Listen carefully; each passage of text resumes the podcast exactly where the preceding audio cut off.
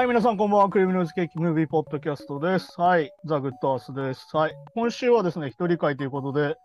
最近見た映画の話をしようかなと思うんですけど、そうですね、今週はですね、あれなんですよ、もうなんか2回見た映画があって、映画劇場でね、そんな話をしようかなと思うんですけど、映像を見てる人は一応これ見せようかな。これ、エアーっていう映画なんですけど、まあどういう映画かっていうと、なんだろうな、マイケル・ジョーダンっているじゃない？バスケットボールの神様がいるじゃない？その人がナイキと契約するまでの話っていう超限定的な映画なんだけど、要はどういうことかっていうと、まあ、マイケル・ジョーダンって言えばもう今はね、もうめちゃくちゃ有名なバスケット選手、まあ多分世界一有名なバスケットボール選手で、まああと、あれじゃん？エア・ジョーダンっていう靴は結構みんなジョーダンを知らない人でも知ってるし、なんなら履いてんじゃないかなって気がするんだけど、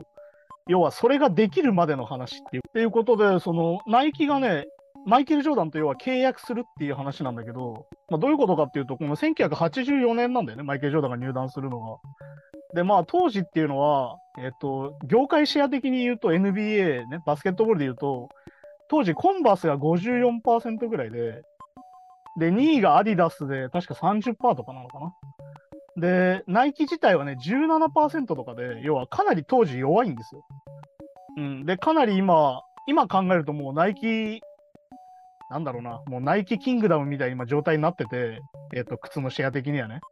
で、なんなら、コンバースは、えっ、と、2000年ぐらいかな。ナイキに買収されちゃうぐらいなんですよ。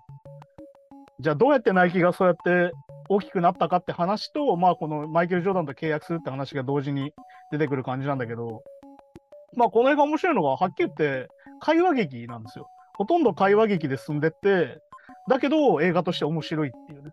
まあ、これを作ってるのが、あの、ベン・アフレック、マット・デーモン組で、まあ、いわゆるあれです、グッドウィル・ハンティングで組んでたコンビで、まあ、最近だとあの、最後の決闘裁判もリドリー・スコット監督だけど、プロデューサーでね、この2人が入っててって話なんだけど、まあ、だから今回、ま、えっ、と、ベン・アフレックが、まあ、監督もやっていて、まあ、あとあれだよね、ナイキのフィル・ナイトっていう監督、えっ、と、監督じゃねえな、創始者ですね、ナイキのね。の役をやってて、えっ、と、で、マット・デーモンが、えっ、と、ソニー・バッカロっていうね、いわゆるこう、ナイキのバスケ部門の、なんだろう、スカウティングマンみたいなのをやってるんだけど、だから本当に、なんだろうな、いわゆる80年代映画ですね。だからまあ、最近だと、ストレンジャーシンクス以降のさ、80年代リバイバルの延長とも言えるんだけど、とにかくかかる曲が80年代ヒットばっかで、あ、なんとなく聞いたことあるなってみんななると思うし、そのね、オープニングでこう80年代にいろんな状況が流れてくるんだけど、非常にこうテンションの高いハッピーな雰囲気でね、うん、まあ景気が良くてみたいな。まあ俺からするとそのね、ロッキーだったりとか、それこそハルク・ホーガンが中の映像で出てきたりとかして、あ80年代ってすげえ景気がいいんだなって感じがするっていう、そういうところだったりとかして、まああと映画に関して言うと、その80年代ヒットがめちゃくちゃかかるんで、もう権利の使用量がどれぐらいなんだろうなってちょっと思ったりするってところだったりとかして、まあでも本当に、さっき言ったみたいに、えー、あれなんですよ。だからその、本当に会話劇だし、なんならこの映画、マイケル・ジョーダンがほぼ出てこないっていうね。マイケル・ジョーダン物語ではないっていう、感じで、いわゆるマイケル・ジョーダンがね、まあだから、これもだから非常にそのスポーツとかを見てる人はわかるんだけど、いわゆるマイケル・ジョーダンってある意味本当に神みたいな人で、マイケル・ジョーダン以前、マイケル・ジョーダン以降で全然世界が変わってくるんだよね。そのスポーツ業界の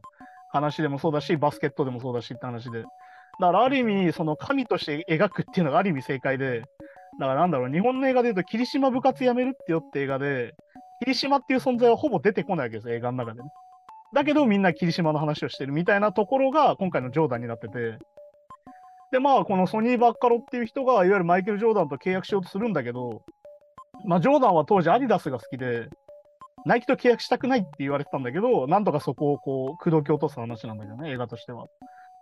で、まあ、その中で出てくるのが、まあ、ジョーダンのお母さんですよね。うん。これをだからビオナ・デイビスがやってて、これはあれなんだよね。なんかベン・アフレックのインタビュー読んだら、マイケル・ジョーダンご本人指名で、その映画を作るときに、ちょ、なんか、なんかお願いとか、なんかしてほしいこととかありますかって聞いたら、あの、母ちゃんビオラ・デイビスにやってほしいっていうのをね、言ってて。そういう、それぐらいのこだわりがあって、だからビオラ・デイビスがめちゃくちゃいい役で出てきて、この中でもなんなら一番重要なのはマイケル・ジョーダンのお母さんなんでね。うん。で、マイケル・ジョーダンのお父さんっていうのはすげえこう気のいい人でみたいなところだったりとか、まあ本当に、だからね、すげえ上手だなと思ったのは、こう、マイケル・ジョーダンが出てこないんだけど、さっき言ったマイケル・ジョーダン以前、マイケル・ジョーダン以降の世界も、感じさせる作りになってるし、あとこれ実はあれなんだよね。あの、まあ、はっきり言ってナイキの映画じゃん。で、あれだよ、プロジェクト X みたいな映画なきゃ。いわゆるどうやってマイケル・ジョーダンを口説き落とすかみたいな。どうナイキの魅力を伝えてジョーダンを口説き落とすかって話だから、っきり言ってお仕事映画だし、なんかはっきり言ってマーケティング映画なんだよね。だからなんだろうな、前に話したマネーボールとかさ、あれもともとビジネス書だけど、だからその、なんだろう、本来そのフィルナイトとソニーバッカロの話って、どっちかというとこう、ビジネス書とかさ、そういうのが好きな人がなんだろうな、好きな話というかね。いわゆるそのナイキがどうやってその業界のトップに上り詰めるかみたいな話になりそうなんだけど、実はそうもなってない感じっていうか、ね、うん。そういうバランスで非常に描かれてて、そこはすごい面白いしね。だからさっき言ったジョーダンがどれだけすごいかっていうのは、まあでもあれですよ、今これ俺が着てるのはこのマイケル・ジョーダンのノースカロライナ大学時代のユニフォームなんだけど、要はなんだろうな。当時っていうのはメーカーの方が強かったわけですよ。いわゆるマイケル・ジョーダンが靴を履いてるっていうよりは、マイケル・ジョーダンがコンバースの靴を履いてるってイメージで、いわゆるいい選手だからコンバースの靴を履けるみたいな。その当時のシェア的には。いい選手だからアディダスの靴を履けるみたいな。だからどういうことかっていうと、まあ、靴の名前ですよ。靴の名前に自分の人の名前が入ってるみたいなことはそもそもなかったわけですよ。で、はっきり言って、それに関してはもう、このマイケル・ジョーダンっていう人のエア・ジョーダンっていうのが出たことによって、もうこれからシグネチャーモデルの時代になっていくわけですよ。だから当時のスターの、いわゆるマジック・ジョンソンだったりとか、えっ、ー、と、ラリー・バードみたいなのはコンバースのオールスターを履いてるわけですよ、みんなね。だけど、それがある意味ブランドだったわけで。まあだから本当になんでマーケティング映画だかっていうと、これはあの、なんだろうな、ブランドっていうものをどうやって作っていくかみたいな話でも実はあって、ブランドっていうのは何かっていうと、付加価値をどれだけつけるかってことです、そのブランドに関してね。だ要はマイケル・ジョーダンが履いてるから俺たちも履きたいみたいなことなんだけど。だから非常に分かりやすいんだけど、俺もすげえナイキとか好きで、エアジョーダンすごい好きでよく履くんだけど、履く理由って何かっつったら、やっぱかっこいいからね。うん。ナイキを履きたいとか、まあ、エアジョーダン履きたいっていう風にさせるっていうのがある意味大事で、そこをこう、どう、そのね、まあだからさっき言った、マイケル・ジョーダンを、いわゆる口説く話だからね。うん。っていうふうにこの映画がなっていて、だからなんだろうな。でもね、結構ね、違うところ、いわゆるそのシリーズと違うなってところもあったりとかするのも、まあだから、はっきり言ってこの映画、あの、ナイキ公認じゃないので、実はね。あの、ジョーダンの許可は取ってるけど、ナイキの許可は取ってないっていう話で。それなんでかっていうと、このソニー・バッカロって人が、あの、まあ、ジョーダンと契約するんだけど、まあ、この人ね、あの、非常にギャンブラーとして描かれてて、この映画の中でも、あの、なんだろうな、あの、カジノに行ってさ、こういうとすごいスポーツの見る目はあって、スカウトマンとしてね。あの、スポーツギャンブルでお金を稼いできて、その後それをルーレットで一気に全部するっていうね。まあだから本当のギャンブラーですよ。あの、100万円当たったらそのまま100万円かけてそれを吸って帰るみたいな。そういう、そういう人なんでね。で、まあ、この人が、まあだから非常にこの中でマット・デーモンが演じてて、本当主役なんですけど、まあ、この後どうなるかって話なんですよね、実はね。ソニー・バッカロって人は実はこの後ナイキをクビになって、うん。あの、そのままアディダスに移籍しちゃうって人なんで。だこれをさすがに確かにナイキ公認で、こんだけいい役として描いちゃうと、ナイキとしてはそれ微妙だよなっていうところではあるかなっていうところもあったりするっていう。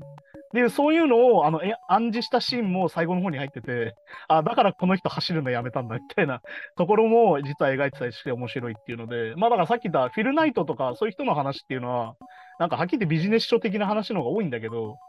この人たちの意外とパーソナルの部分も意外と描けてるというか、ああ多分実際こんな感じの人なんだろうなみたいなところでもあるの。まあ、あとやっぱ面白いのは、あとベン・アフレックはそのフィルナイトを演じてるんだけど、なんかフィルナイト独特のなんかへんてこな感じっていうのも非常によくやってて、なんだろうな、もうそのベン・アフレック特有の目が死んでる演技っていうかね、もともと目が死んでるんで、この人は、ね。そこがまたぴったり合ってたりとか、あとフィルナイトが、あの、なんだろうな、レジに誰もいないから、その社内のね、社内のその社食みたいな、コンビニみたいなところで、あの、レジにもう休みだから誰もいないってところで、目の前にあるお菓子を自分のポケットに入れるっていうシーンが気に出てくるんだけど、あの、これははっきりと多分、あの、鬼塚タイガーっていうところでフィルナイトもともと働いててね。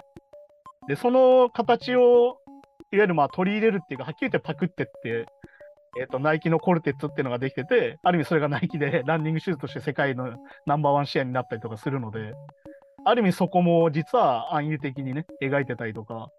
結構そういう気の利いた演出も実は入ってて、だこう、じゃあ、ナイキ万歳映画かってたら、実はそうでもないバランスで実はできてんじゃないかなっていうところで、おそらくナイキの許可を取ってないっていうね ところだったりするとかね。あと、まあ、あの、エアジョーダンがその作られるシーンも出てくるんだけど、まあ、エアジョーダン最初のモデルが出てくるんで、シカゴってモデルが出てくるんだけど、実はあの、カラーの配色が、その実際、オープニングゲームっていう開幕前に、マイケル・ジョーダンが履いてた靴の色とは実は違うんじゃないかっていうところとかも、実は史実と違うところだったりするんだけど、あとまあこの靴の話だと有名なのは、その毎試合罰金を払って履いてたっていうね。でなんでかっていうと、そのナイえーと、当時の NBA の規定で白い色、白い色が51%入ってないと違反だと、その靴自体は、なんだけど、エアジョーダン見たらわかるんだけど、基本的に赤がメインにできてて、いや、それはもう違反だと。じゃあどうしようっていうので、ナイキのマーケティング勢がやったのが、じゃあ毎試合罰金払いましょうと。毎試合50、えーと、5000ドル払いましょうと。だから50万だよね。毎試合50万払って、でも逆にそれが宣伝になりますよっていうのね。っていうので、この中で出てくるそのナイキのマーケティングの人はもうめちゃくちゃ有名なマーケティングの人で、まあだからね、あの経営学とか学ぶと絶対ナイキのマーケティングで出てきてね、どの授業でも。それはなぜかっていうと、引きのマーケティングってやつで、いわゆるこの押し出してさ、どんどん売るっていうんじゃなくて、限定で世界何十足何百足でみたいなのをやりだしたのもナイキなのね。要はみんなが履ける靴っていうよりは本当にブランド化して、ナイキ履きたいっていう客に思わせるっていうやり方をしたのもナイキだったりするので、そういうところもね、実はこの後そうなってくんだよってところも実は匂わせてて、だ非常にナイキはマーケティングが上手でね。で、まあ、あと、まあ、これはだから映画、まあ、だからネタバレどうしようかな。あれじゃん？タイタニックは沈むじゃん、歴史上ね。戦争映画だったら日本は負けるじゃない？最後。っていうのと一緒で、最後あのマイケル・ジョーダンは契約するわけですよ。ね、これであのマイケル・ジョーダン実は契約しませんでした。ちゃんちゃんって映画だったらもっとびっくりなんだけど、マイケル・ジョーダン契約するわけですよ。契約したとき何を取り入れたかっていうのが結構大事な話で、いわゆるインセンティブをくれっていうのね、ジョーダンのお母さんが。そのジョーダンの靴を売ったことによって、ジョーダンにお金が入るようにしてくれ。今これ当たり前に感じるじゃん。例えば今だったらカニウエストのイージーとかさ、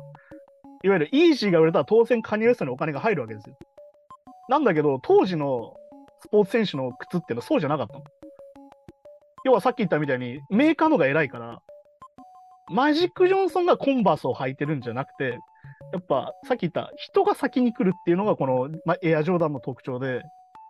要はジョーダンの靴なんだから、え、ジョーダンにお金が入るのは当然だよねっていうのがそもそもなかったっていう話で。で、まあちなみにマイケル・ジョーダンは今でも年4億ドル、ジョーダンの売り上げがあって、あの、インセンティブで5%入ってるのかな？確かに。だから毎年400億ドル売れてるんですよ、今でもね。まだはっきり4兆円ですか？日本円だと。まあ国家予算ぐらいですよ、はっきり言うと、ちっちゃい国の。それぐらい年間まだ売れてて、だからマイケル・ジョーダンはあのバスケをやってた間の障害年俸より、今でも1年間で入るエアジョーダンの収益の方が高いっていうね。だどれだけエアジョーダンが化け物的に売れてるかってことなんだけど、まあ、それぐらいの話でね。まあ、だから本当にさっき言った、ジョーダン以前、ジョーダン以降の世界が変わるっていうのはまさにそういうところだったりして、いわゆるその、選手っていうのは、はっきり言って雇われ人なんですよ。まあ、はっきり言って労働者だよ、はっきり言って。だから、その、提供されるのも、自分たちの冠がつくんじゃなくて、メーカーが提供してくれる。っていうのが逆に自分をブランドにして自分を売っていくっていう世界にどんどん変わっていくってことなんだよね。でもこれのおかげで、今は分かりやすくさっき言ったイージーだったりとか、まああれだよね、今だったらナイキだったらレブロン・ジェームズだったりとか、いわゆる選手が先に出て、選手のブランドってものの中で靴が売られるっていう状況ができてて、それの、その時代の始まりっていう風にも実はなってる映画なので、そこを見ると面白いんじゃないかなと思うのが、と、あとあの、この映画で面白いのは、あの、ナイキのデザインをやってるピーター、ピーターっていうね、人が出てくるんだけど、まあこれエアジョーダン、実はこの人もエアジョーダン2ぐらいまでしか実はやってなくて、3から違う人に変わるんだけど、確かね。その人がね、なんかしないけど、マッドサイエンティストみたいな描かれ方しててね。あの、服をデザインするその部屋が出てくるんだけど、あの、なぜかね、あの、なんだろう、マッドサイエンティストの研究室みたいなところで靴を作ってて、なんだろう、あの、青い光とかがずっと当たっててさ、顔に。あの、待てと、お前、青い光当たってたら靴の色よくわかんねえだろ。とこだったりとかするとこはちょっとへんてこなんだけど、まあその人のへんてこさみたいなのを表現してるんだけど、そこでね。うん、それを実際マッドサイエンティストっぽい感じっていうかね。まああとだからその30過ぎてるのに会社にスケボーで来てるみたいな、実際それちょっと変な人だったりするっていうとこだったりとか、あとまあなんだろうな。えっ、ー、と、小ネタ的に言うと、そのアディダスがアイダスの話をするときに、あの、アディダスラーって人から出てきてみたいな。あいつアドルフでナチだったんだみたいな話が出てくるけど、まあ、それ実際本当っていうね。うん。これあの、あれだよ、俺たちが話した FIFA のドキュメンタリーにも出てくる話なんだけど、あの、ヒトラー・ユーゲントだったっていうのが結構有名な話でね。うん。あとまあ、あれじゃん、アディダスの歌があるんだみたいなことだったら、あの、ラン DMC のマイアディダスだし、でもあれ86年の歌だから、そうするとあれ2年後の歌じゃねえかと思って、ちょっとごちゃごちゃになるんだけど。あとあの、あと出てくるね、あの、All Days About a Sex っていうアディダスはそれの略なんだみたいな話が出てくるけど、それで曲を作ってるのはあれだよね、コーンだよね。コーンの中にアディダスって曲があって、それは All Days About a Sex っていうタイトルで、で、あとはコーンのジョナサンは基本的にえっ、ー、と、初期は、あれだよね、アディダスのセットアップばっか来てて、ね、そういえばね。っていう話だったりとか、そういうなんか小ネタもいっぱい入ってるんで、そういうのをまとめてみると面白いんじゃないかなと思いますね。うん。だから本当に、お仕事映画としては非常によくできてるし、あと、まあ、あと演技合戦だね。えっ、ー、と、その、フォークっていう代理人、ジョーダンの代理人とマット・デーモン、そのサニーが言い合いをするってシーンがあって、そこはめちゃくちゃ面白くて、あの、罵倒合戦なんだけど、これ罵倒で笑っちゃうっていうシーンが出てきて、あの、この映画の中で一番爆笑したシーンでしたね。その罵倒の内容めちゃくちゃ面白いっていう。で、多分ね、最後ね、マットでも笑ってるんだけど、あれ多分アドリブなんじゃねえかなってぐらいで笑っちゃってるっていうぐらい、その罵倒の罵りが面白くて、うん、そういうとこだったりするとこ面白いんで、ぜひそこも注目してみると面白いかなと思います。まだね、映画館で全然やってる映画なんで、ぜひおすすめなんで見てください。エアーですね。で、なんでこれがジョーダンっていうタイトルじゃなくて、エアーってタイトルなのかっていうのも、終わったとちょっと考えるといいかなと思います。はい、じゃあそんな感じで今週もありがとうございました。また来週です。さようなら。